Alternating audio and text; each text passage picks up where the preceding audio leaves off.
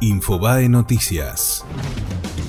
Roberto Labaña confirmó que es candidato a presidente. El exministro de Economía ratificó en una entrevista exclusiva con Infobae que competirá por llegar a la Casa Rosada y reiteró que es necesario delinear una opción de centro progresista que viste tanto de Mauricio Macri como de la expresidente.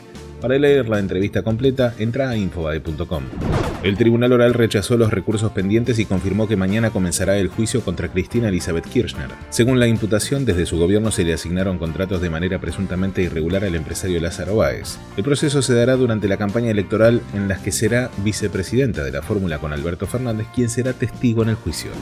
Eve de Bonafini respaldó la candidatura de Alberto Fernández. La presidenta de Madres de Plaza de Mayo elogió al candidato presidencial de la fórmula kirchnerista. Alberto va a ser como Néstor, que era uno de nosotros, dijo sobre el ex jefe de gabinete. Intel, Qualcomm y otros fabricantes se suman a Google en el bloqueo a Huawei. Varias compañías dejarán de proveerles al gigante chino componentes esenciales para sus smartphones y computadoras. Marcelo Gallardo se prepara para la primera final de River ante Atlético Paranaense por la Recopa. El muñeco ensayó con los mismos futbolistas que golearon 4 a 1 a Atlético Tucumán por la Copa de la Superliga. El partido se juega el próximo miércoles 22 de mayo desde las 21.30 en Curitiba fue Infobae Noticias.